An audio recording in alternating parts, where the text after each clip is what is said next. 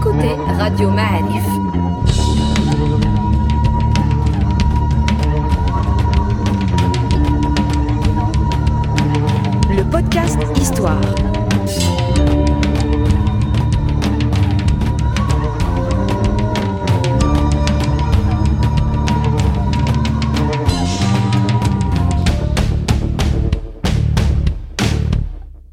La saison 3 du podcast Histoire vous est offerte avec le soutien de Maroc Télécom. Bienvenue les amis dans Radio Ma'alif. On est euh, encore une fois avec Mustafa Kadili, l'homme des missions difficiles. Salut Mustafa. Bonjour. Comment ça va? Ouais, ouais, en forme. Dès que vous venez me voir, c'est- Est-ce que suis tu content. écoutes les, les podcasts histoire? Non, pas du tout.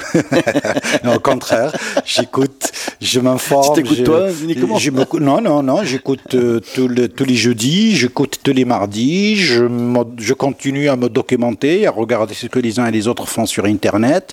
Même si je suis pas très visualiste, trop image, je préfère euh, l'audio. Je suis un fan de la radio depuis que j'ai découvert la radio dans mon enfance, donc je. Là, On en- était fait pour nous rencontrer alors. en, en- en me retrouvant sur Radio Ma'arif, je veux dire, c'est c'est pile poil. Alhamdoulilah. On, était fait pour se trouver. Alors, je demandais une petite précision. Quand on apprend l'histoire du Maroc, nous les Marocains, on a une succession de dynasties comme ça. On, on a les Idrissides, les Mourabritain, les Mouahidines, etc., etc.. Et on a vraiment l'impression qu'il y a des passations de pouvoir, ou pacifiquement, hein, presque comme un, président succède à un autre, ou un roi succède à un autre. On a l'impression que c'est des dynasties qui se sont succédées euh, sans heurts. En fait, on va juste zoomer, toi et moi, ensemble, euh, aujourd'hui, sur les successions dynastiques, et on va se rendre compte que bah, qu'il y a eu des moments très durs pour passer d'une dynastie à l'autre. En général, c'est que des guerres, parce que justement, c'est un pouvoir qui en remplace un autre. Je veux dire, c'est pas spécifique à la période euh, musulmane dans notre histoire, même avant l'islam, je veux dire, à l'époque des Bakawat et des différents euh, dynasties qui se sont succédées au niveau de la Mauritanie, de la Gitulie, de la Numidie, de l'Afrique, de la Libye, je veux dire, un peu partout, ça a toujours été comme ça, des histoires de pouvoir, et quand on parle du pouvoir, c'est d'abord l'économie, c'est la géopolitique du moment, c'est les puissances du moment, les grandes et les petites puissances du moment. Donc c'est un ensemble d'éléments, de paramètres qui nous permettraient de voir, de regarder, d'analyser, de comprendre les logiques et surtout ces histoires euh, d'alliances tribales que Ibn Khaldun avait résumé dans le terme de l'Asabiya. Vous savez, nous a laissé trois éléments, d'après lui, hein, il y a trois éléments de l'époque, et je crois qu'ils sont toujours valables pour les mouvements politiques aujourd'hui. Il faut, pour créer un pouvoir nouveau, il faut une Asabiya, donc un peu, on peut L'esprit de corps. L'esprit de corps, mais aujourd'hui, ça, peut devenir un parti politique, hein, un, un mouvement politique, c'est exactement pareil. Il faut une idéologie, on appelait ça à l'époque Da'wa, il faut un nouveau message, ben, c'est un peu l'idéologie aujourd'hui. Et puis il faut un Zahim, un leader. C'est les trois éléments. Ça que- plus, plus Dawa, plus Zaïm. plus Zahim, ça peut marcher. Alors, ça marche pas systématiquement, hein, parce que ça, c'est les trois éléments de base. Ensuite, il y a bien sûr l'élément fondamental, c'est les ressources.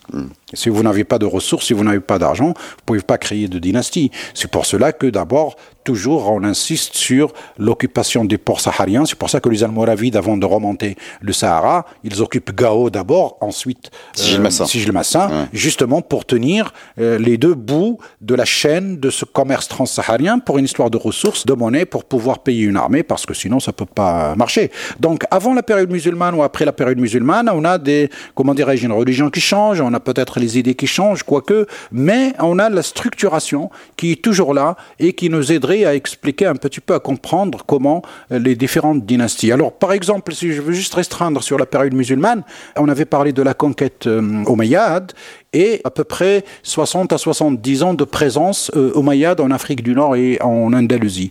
Mais tout de suite après, je veux dire, on a un éclatement de pouvoir entre des Émirats, ce qu'on appelle les Émirats, c'est-à-dire des petits États. Oui. Depuis euh, Tunis jusqu'à Tamsna. On a les Bourrouata de Tamsna, on a les Bani Mdrar de Sijil Massa, on a Banu Salh de Nkour, on a des Persans qui sont échappés également des Sofrites, des Khawarij entre guillemets, Bani Rostom à Taherto, à Tiaret dans l'actuelle Algérie.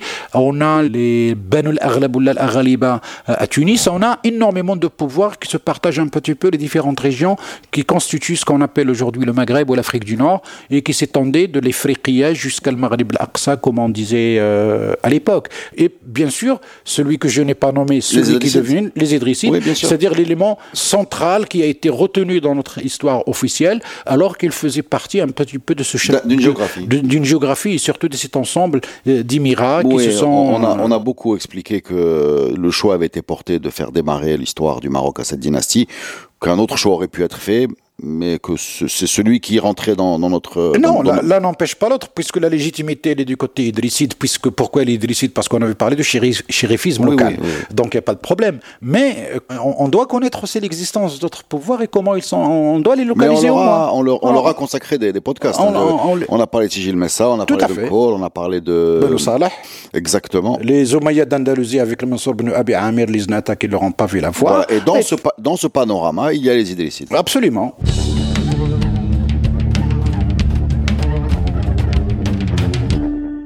Alors, juste pour rester sur les dynasties officielles, hein, euh, pour passer des Idrissides aux Almoravides, parce que c'est exactement Tout à fait. voilà. On a des trous, hein, je veux dire, entre des trous, voilà, il y a des trous. Puisque, puisque les Almoravides, en fait, reprennent le, le sigil Messa et vont se bagarrer avec les Badrawata. C'est ça. Et vont monter au secours des Andalous. Donc, en fait, il n'y a pas eu vraiment d'interaction entre les Idrissides et les, et les Almoravides. Pas directement, absolument pas. Parce y a que un trou entre les deux. Euh, les, les, Idrissides ont disparu. On a les enfants de Driss II, par exemple. On a des noms, des descendants de Driss II qui étaient des gouvernants un peu de différentes régions. J'en ai trouvé trace il y a Sidi Moulay Issa Ben Drissa dans la région d'Azilal. Mm. On a beaucoup de fils de Driss qui sont un peu dispatchés. Dans les tombeaux sont toujours là, ils sont toujours, ils existent et qui étaient un petit peu parce qu'après la mort de Driss II, paraît-il, sa mère Kenza était toujours vivante. Il a partagé un petit peu le territoire depuis la Méditerranée jusqu'au contrefort de l'Atlas entre 6 ou 7 euh, de ses enfants. Et ces enfants-là, on a encore trace de leurs tombeaux puisqu'ils existent toujours. Moi, je connais Moulay Issa Ben il y a toujours encore un moussem pendant le printemps et il est localisé, il est bien identifié, je veux dire très euh, précis au niveau de son historique en tout cas. Mais entre-temps, on a les Borwata, les Bani les Banu les Bani Rustam qui sont là et que les Almoravides vont trouver devant eux. Donc quand les Almoravides arrivent, ils se battent contre... Euh, on a eu la tentative des Fatimides aussi d'essayer de créer un pouvoir à partir de Sijlmas à sans succès. À Tahert euh, ou à Tiaret, ils ne réussissent pas et donc ils se rabattent sur Tunis et après Tunis, bon, ils vont occuper le pouvoir en Égypte, ils vont fonder le Caire, ils vont fonder l'Azhar, ils vont même occuper la Palestine. Et c'est quand les croisades, les premières croisades arrivent en Palestine, c'était les Fatimides de Fatima, c'est-à-dire le premier empire euh, chiite hein, ce qu'on appelle aujourd'hui les Kabyles, qui occupaient les lieux saints en Palestine, hein, avec l'arrivée des premières croisades.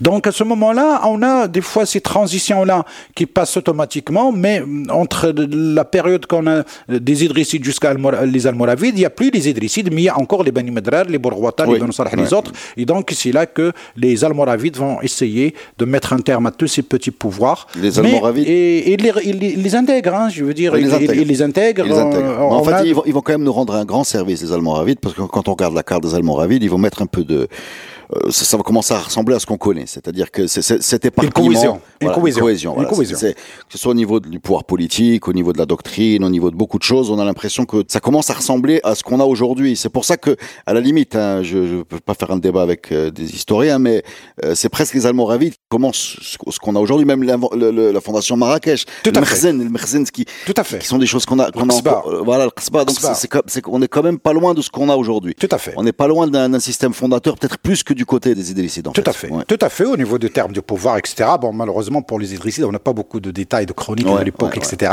C'est pour ça que peut-être on, est un peu perdu. Mais j'imagine qu'il n'y a rien de nouveau sous le soleil parce que c'est peut-être même des termes antérieurs à la période musulmane. Je veux dire, on, transforme, hein. on adapte, on transforme, et puis on récupère, on adapte, on transforme, et puis on continue on continue les, changements dynastiques euh, entre les Almohades et, les Almoravides, ça a été brutal. C'est la guerre. Clair et net. C'est la guerre. La guerre. C'est la guerre. avec une ah énorme, ah, oui, oui, oui. une énorme bataille à Marrakech. À Marrakech, en Andalousie, un peu partout. Hein, je veux dire euh, partout. Ça a été brutal. Partout, ça a été brutal. Parce que aussi c'est là, c'est l'alliance des Masmouda contre les Sanhaja.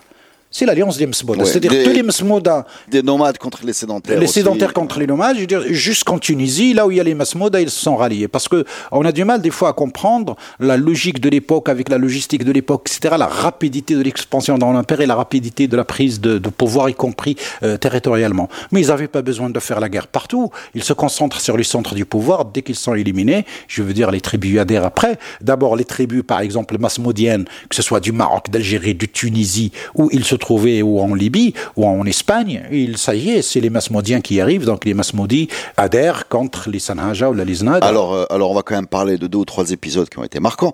Il y a eu donc évidemment la, la prise de Marrakech où une princesse almoravide euh, a, Fano. a, Fano a défendu la ville. Tout à fait. Il y a eu euh, à l'arrivée à Marrakech des Almohades en remplacement des Almoravides Mhm. beaucoup de, de violence. Absolument. Voilà, l'exécution d'un prince d'une dizaine d'années qui Oui, allait parce être le, qu'on a le peur suivant de la lignée. on a peur qu'il re- qu'il rebondisse. Voilà, avec la fameuse phrase de on ne peut pas élever un lion dans notre jardin. Absolument. Voilà. Il y a eu euh, la réorientation des mosquées, plus ou moins. Oui, on Voilà. a un problème de le Qibla jusqu'à aujourd'hui. Hein. Je veux dire, euh, quand on trouve dans les documents écrits les gens pensent que le Qibla, c'est là, par là où où vient le soleil. C'est faux. La Qibla se trouve en face de Donc Nouakchott peut faire droit est. Mais pour nous, au Maroc, non, c'est sud-est. On a beaucoup d'écrits là-dessus. On a beaucoup de problèmes, on a beaucoup de polémiques. D'ailleurs, c'est pour ça qu'on a aussi également introduit des matières dans l'enseignement des fuqaha et des ulama, c'est ilm tawqit pour le temps et aussi les ilm al-falak sur l'orientation. Euh, Donc orienter le mihrab vers la Mecque, c'est-à-dire vers le qibla, à un moment donné, paraît-il, ben, on a cru grosso modo vers là où vient le soleil, sauf que le soleil bouge dans l'année entre l'hiver et l'été, c'est pas les mêmes points de départ. Et ensuite, selon la position géographique tout court, je dis, hein, vous prenez MapMonde, vous mettez une règle, vous allez voir que c'est Nouakchott qui se trouve euh, en face de, de la Mecque. D'accord. Pour revenir au passage almoravide almohade, on a des écrits très durs et les almoravides, euh, rappelons-le, ont la bouche, la, enfin, le visage voilé, les hommes. euh, Les hommes voilés, c'est les Voilà, hommes voilés. voilà, le- fa- voilà, façon, façon sahraoui, comme on- Tout à fait. Jusqu'à aujourd'hui. Voilà. Rien de Euh, nouveau. Les femmes dévoilées. Tout à fait. Voilà, les Almohades traitent euh, ces hommes de, je sais pas comment le dire dans un Bah, de, de dépravés, c'est-à-dire de les, les- dépravés, voilà, sou- soumis et soumis. comment les, les sédentaires coincés Hein. jugent les nomades libérés. C'est les sédentaires coincés au fait. Et vice versa. Hadrine Hadrik. Voilà. Non, non, je- les, les sédentaires, c'est toujours Les sédentaires, ils se mettent dans la peau de conservateurs juste à cause de. Alors que les nomades, les pasteurs, etc., ils De sont dans l'air libre, ils sont, ils sont contents de voir du monde, donc il n'y a pas de problème. Alors, pour passer des Almohades aux Mérinides, là, ça va être une guerre. Pareil, aussi. Voilà. pareil. Et, et- et même des choses très dures. Hein. Je crois savoir que ils ont déterré euh, le, les Le corps. corps de le Momen, oui, enterré à Pour lui couper la tête. Oui, oui, oui, tout à fait. C'est-à-dire une sorte de Ah, vengeance. Et Youssef, non? Ou bien Euh, et et... Yacoub, je crois. En tout cas, les gens qui sont Ouais, euh, donc, enterrés à, qui sont morts à depuis Tilmel. 100 ans, hein. Oui, ou même plus. Non, je veux dire, euh, on a le même problème. Quand les Almohades arrivent, ils essaient d'effacer toute trace de la période almoravide. Et d'ailleurs, on a les documents de la période almoravide sont très très très rares. Même les manuscrits, tout ça, je veux dire, ils ont balayé, ils ont essayé d'effacer traces comme s'ils n'ont jamais existé. Heureusement, à ma connaissance, on a quelques traces de la période almoravide en Espagne. À Séville, par exemple, on a un manuel que les spécialistes considèrent comme un manuel de Hasba. C'est là que on a trouvé que le merguez, le merkes, était euh, en vente à, à Séville à l'époque al- almoravide, quelque chose de merksen, c'est-à-dire le mélange.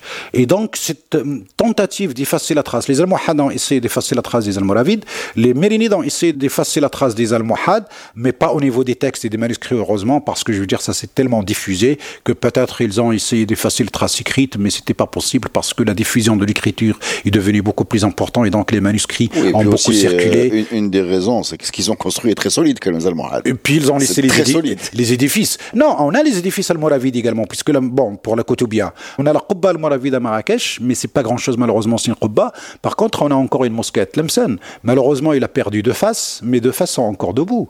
Et c'est Youssef Ben Tachfin d'ailleurs qui appelle Tlemcen, qui s'appelait Agadir auparavant. C'est Youssef Ben Tachfin qui la surnomme Tlemcen, la ville des eaux. Tlemcen, Tlemcin, Almsa, c'est un, nom- un toponyme qui désigne la ville des eaux. Il y a Welmes, je veux dire là où il y a de l'eau, il y a un toponyme Telmest. Il y a des toponymes précis pour les lieux où il y a de l'eau, et c'est pour ça que la cartographie était dans la toponymie, c'est-à-dire dans, dans les noms des lieux chez les anciens à l'époque. Donc, donc les, les Mérinides vont essayer d'effacer les Almohades, on est d'accord? Pareil. Voilà.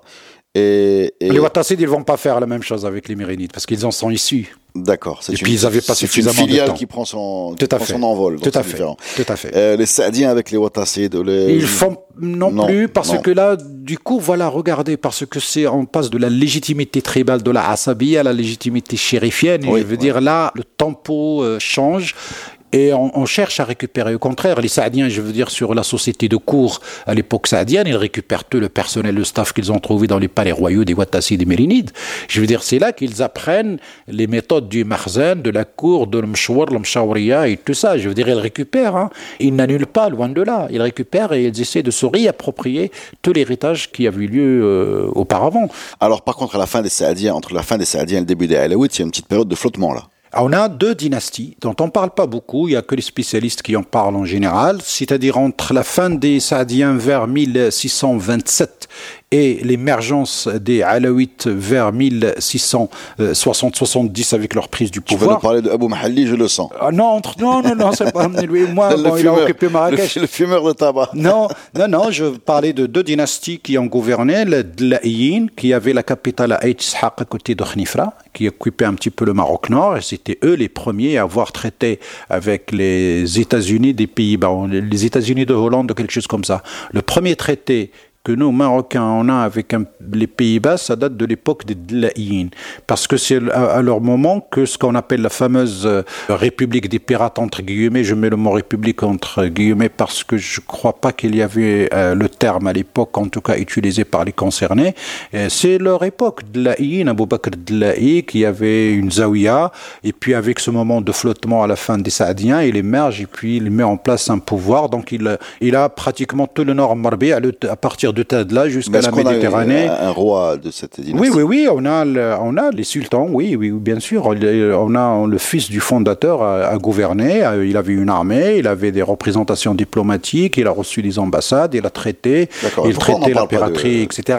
C'est un laps de temps, bon, on n'en parle court. pas, bon, de- très court, mais en tout cas, il a joué son rôle dans la préservation des frontières et des côtes de, de l'occupation étrangère. Et en même temps, on avait une dynastie qu'on appelle euh, Smlaliyin, dans l'anti-Atlas, de Sidi Ahmed Moussa, le lieu de Sidi Ahmed Moussa. Et on avait une dynastie qui s'appelle Smlaliyin, dont le nom, Abu Hassan Smlali, le nom de ce sultan de cette période-là, surnommé Boudmi'a. Mokhtar Soussi en parle très bien en en large. Il avait même euh, un problème à un moment donné avec Moulay Ali Sharif qui était lui rendre visite. Et puis, bon, il l'a gardé un petit peu comme une sorte d'otage pour lui faire du chantage. Et il avait un traité de paix avec la Grande-Bretagne. Et dans ce traité entre Smlali et la Grande-Bretagne, il représente les intérêts des Grande-Bretagne jusqu'en Guinée. hein. c'est marqué. Ah comme- bon Oui, c'est marqué noir sur Boudmi'a. blanc. Boudmi'a, oui, oui. Parce que justement, il avait la main sur. Mais pourquoi on le connaît pas, Boudmir Ben, ben, il, est connu par Smlali. Pareil, je veux dire, ce sont deux dynasties qui jouent que- la que- transition. je- juste pour, pour comprendre un peu l'importance de ce que tu nous, des dynasties que tu nous décris, si tu devais toi écrire euh, vraiment basiquement l'histoire du Maroc, tu intégrerais les Dlaïn les Et les Wattassines aussi? Oui, bien sûr. Même les Jotiyin qui ont. Donc nous, on était venu pour faire un podcast sur les changements les 4-5 dynasties qu'on connaît, tu nous en as rajouté deux, trois. Oui, Trois et c'est oui. bon. Ce que j'appelle, on parle des grandes dynasties, des petites dynasties. Euh, nous avons même des documents extraordinaires, en tout cas sur les deux. Par exemple, on a une confédération tribale qui s'appelle les Aitiefelman, qui regroupe cinq grandes tribus. Il a été constitué, c'est les auspices des Dlaïn. Et c'est très intéressant parce qu'on a le document original. Et ce document, il regroupe cinq tribus du sud, de ce qu'on appelle aujourd'hui le sud-est. On a les Aitizdig de Riche, on a les Aitihya de Tunfit côté Midelt, on a les Ait euh, Margad de la vallée de Gris, de Glmimata, du Roust, etc. On a Arb de Ziz et on a les Ait Hadido des sommets de Haut-Atlas. On a cinq grandes tribus qui ont constitué une confédération tribale qui s'appelle Aitiefelman. Un chercheur, l'Arbi Mzin, qui est aujourd'hui décédé, paix à son âme, avait trouvé le document original de la constitution de cette confédération tribale. Et c'est un élément très intéressant de décodage de l'histoire du Maroc sur comment... Il date de quelle année exactement? Il y a deux taïsas, c'est-à-dire deux pactes, 1642 renouvelés en 1662. Quand il a été renouvelé, il a inclus toutes les tribus du Moyen Atlas, pratiquement depuis Azrou jusqu'à Bnimlal euh, aujourd'hui. C'est-à-dire, on a le Eitomalo, le Moyen Atlas et le Sud-Est qui se regroupent dans une méga confédération euh, tribale. Elle ne va pas prendre de pouvoir, cette méga confédération. Si, c'est sous les auspices de Delaïd, c'est-à-dire les Delaïdes ont cherché à constituer des confédérations tribales pour avoir des appuis. Pourquoi? Parce qu'on a les Delaïdes nord, on a Smlaline au sud, et on avait le petit poussé qu'on appelait à l'époque le Filaliyin, c'est-à-dire l'Alawiyin, qui était là au milieu. Et, qui va le... et, qui, alors, sur leur territoire, était l'objet de compétition entre Smlaliyin et Dlaïyin. Et d'ailleurs, les deux ont essayé de s'affronter dans le Tafilelt. Les deux armées étaient face à face, ils ne se sont pas battus. Comment ils ont résolu le problème? On a une zone entre Dad Situdra aujourd'hui, il est plein de marabouts, hein, de enterrés là. C'est-à-dire, ils ont installé une sorte de frontière symbolique où des dynasties familiales maraboutiques se sont installées pour faire un peu la zone tampon, entre euh, les deux parties. Et donc, le, le Moulay Ali de Tafilelt était entre les deux puissances. Il a fait profil bas jusqu'au moment où il a réussi à taper à droite et à gauche, c'est-à-dire à vaincre et les Dlaïyin et, les Smlalines. Et les Smlalines. Oui. Mais ça, le, le, début des Alaouites, c'est un autre podcast. Sincèrement, je pense. C'est très intéressant. C'est très intéressant.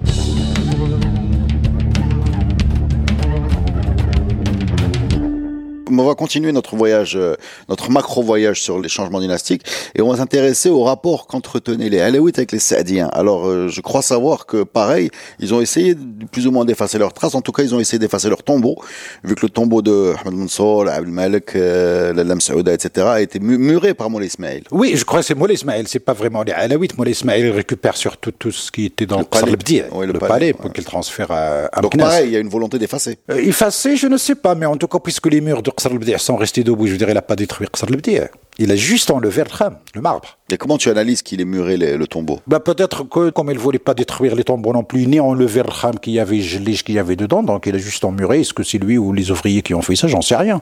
Mais en tout cas, il n'a pas détruit les lieux et je crois que la volonté de détruire n'est pas tout à fait cela, parce qu'il ne faut pas oublier que ce sont deux dynasties qui se réclament du shérifisme et qui se réclament surtout de cette lignée mm. de l'idrissisme qui va apparaître avec le jotéine au moment entre les oui, Les, les ne remettent pas en cause le, chéri, le shérifisme des Saadiens. Mais je, je, crois, alors ça tu me confirmes ça, je, je suis quasiment sûr que c'est eux qui les appellent Saadiens. Les Saadiens ne s'appelaient pas eux-mêmes les Saadiens. Non, ils s'appellent pas. Et voilà, ils il s'appellent les Zaïda, les... Tagmadartiyin, Zidaniyin. Zidaniyin. Zidaniyin. Tagmadartiyin. Voilà. Les Saadiens par rapport à Halim al-Sa'diya. Ça, c'est les Alaouites qui, qui, les... Qui les voilà. C'est-à-dire euh, noble, oui, mais par l'esclave. Par, par une lignée pas tout à fait nette. Ouais. Pour toi, si je reviens au sujet, pour toi les Alaouites, Moulay Ismail n'a pas essayé non, je crois pas. Par contre, elle a essayé de récupérer les symboles de la richesse qu'il y avait chez Ahmed al-Mansour, surtout, hein, le dernier des grands Saadiens, puisque Qasr al est resté debout. La Duiria, hein, la petite maison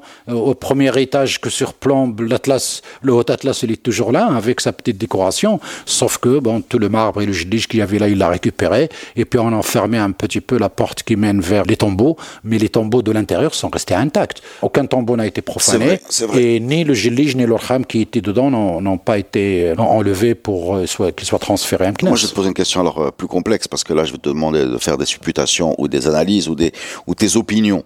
Est-ce que pour toi, euh, tu as un territoire qu'aujourd'hui on appelle plus ou moins le Maroc, qui est ce coin d'Afrique comme ça, euh, voilà, qui a été plus ou moins grand le, selon le corner, le, le corner, le, corner, ouais, le, corner, qui a été plus ou moins grand selon les, les, les périodes. périodes. Et il y a des gens qui arrivent, qui ont une puissance, qui ont une, comme tu dis, une asabiya plus un zaim et une dawa qui arrivent à, à le gérer ou à l'agrandir, etc. Et puis qui disparaissent euh, vaincus par d'autres qui ont une dawa supérieure, une des ressources supérieures et voilà, etc.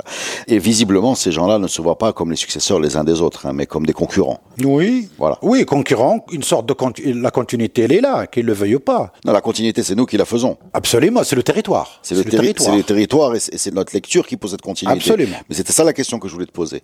Est-ce que pour toi, un Moumen se voit comme quelque part le successeur de Youssef Msechfin? Est-ce que quelque part un Abu Aynan se voit comme le successeur ou pas du tout? Est-ce que je continue, hein, je peux continuer comme oui, ça? oui, oui, oui. Est-ce que euh, Abdelmalek Saadi se voit quelque part comme le successeur de Yaqub Mansour avec euh, Je pose la question. Hein, je crois, non, je, je crois. Vraiment, je, je, te demande de supputer. Je te demande pas de me donner des faits. Non, je pars des faits d'abord. C'est-à-dire hmm. quand on regarde, quand on ah, s'il y a des faits, c'est encore mieux, comment comment les sultans s'intéressent, ce passé s'intéresse à l'histoire. Oui. Et à chaque Mais fois, ils s'intéressent pourquoi? Pour comprendre les leçons d'histoire. Exactement. C'est les leçons qui nous intéressent. Et on a encore le cas d'Ahmed le-Mansour, quand il voulait faire euh, sa campagne vers euh, le Soudan, vers Timbuktu, et comment, quand il réunit ce qu'on appelle al-Qaba'il, c'est-à-dire tous les, gens qui comptent pour l'État, les chefs de l'armée, etc., et quand il leur expose son projet, ils lui répondent, mais euh, aucun roi, aucune dynastie auparavant ne l'a pas fait. Il leur a dit, par exemple, il a dit, bah, par exemple, le dit, mais le Moulay il viennent de là. Donc si leur pays n'avait pas besoin de le conquérir, puisqu'ils sont venus de là, ils sont remontés vers le nord. Et il a dit, ils ont dit, et les autres, il a dit, les autres, ils ont hérité ce que les Almoravides ont fait. Donc, ils n'avaient pas besoin non plus de le faire. Et puis, ils regardaient vers le, nord. vers l'Andalousie, etc. Et nous, aujourd'hui, on peut pas, vu les circonstances, on peut pas regarder vers le nord. Par contre, notre sud, notre berceau est nécessaire à notre, à notre, pays pour regarder de nouveau vers le nord si le temps le permet. Ce que tu es en train de me dire, c'est que Ahmed Mansour a une connaissance de l'histoire. Totale voilà, ça, j'en doute pas. Le Ftali, son grand vizir, je veux dire, le rapporte dans le détail, c'est une sorte de son chroniqueur. Ça, on sait très bien aussi que, par exemple, Moulay Ismail, mais c'est pas très loin, connaît très bien l'histoire de. Il va, bien sûr. De toute façon, entre, les deux, il y a très peu de temps, etc., etc. Euh, on sait que quelqu'un comme euh, euh, connaît l'histoire Youssef Msachfin, mais est-ce qu'il s'intègre? Parce que tous ces gens-là, aujourd'hui, on les a ramassés, nous, c'est nous qui les avons ramassés aujourd'hui l'histoire du Maroc. Hum, hum. C'est nous qui avons décidé de, de, les ramasser. Mais est-ce que pour eux, ils se voient quelque part comme euh, quelque chose qui les relie? Est-ce que ce territoire les relie? Ou alors c'est complètement une vue de l'esprit très moderne Je fais un anachronisme en les présentant comme étant des figures de l'histoire du Maroc. Je crois que leur seule crainte, c'est une résurgence de pouvoir antérieur. C'est pour ça qu'ils tuent les enfants, ils essaient de déraciner les, les, mm. les, dynasties.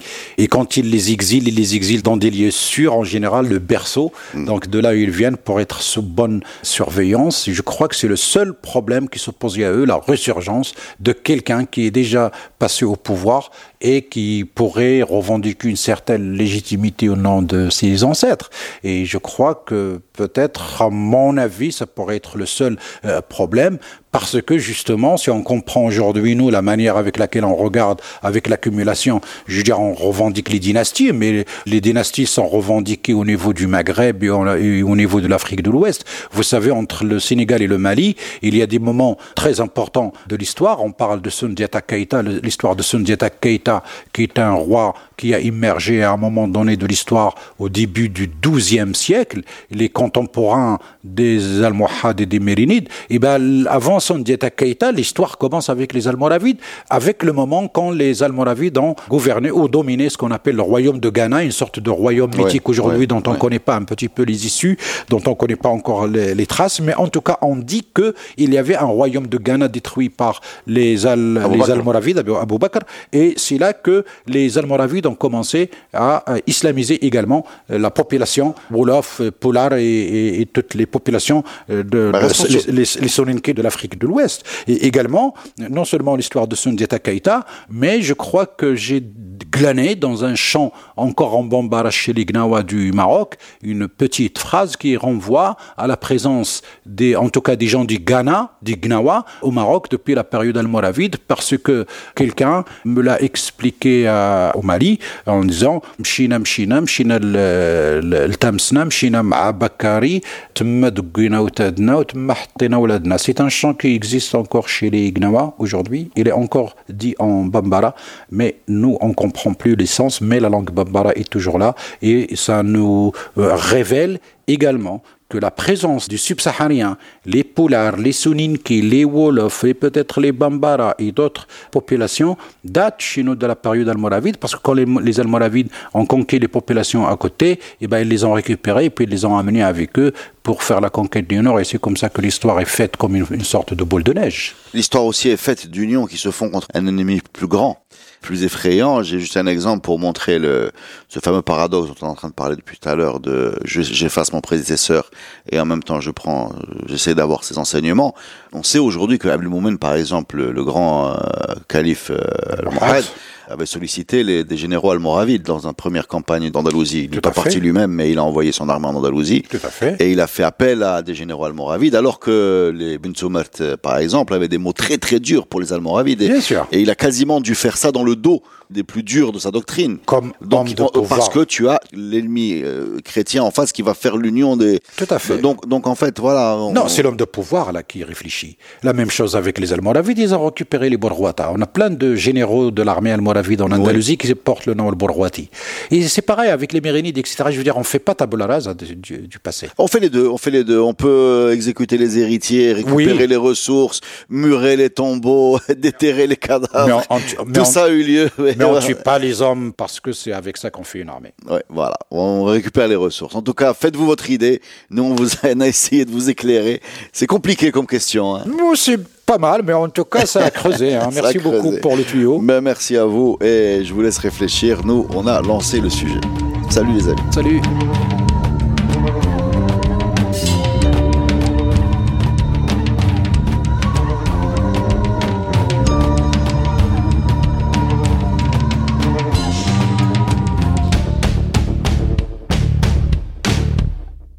3 du podcast Histoire vous est offerte avec le soutien de Maroc Télécom. Maroc Télécom, un monde nouveau vous appelle.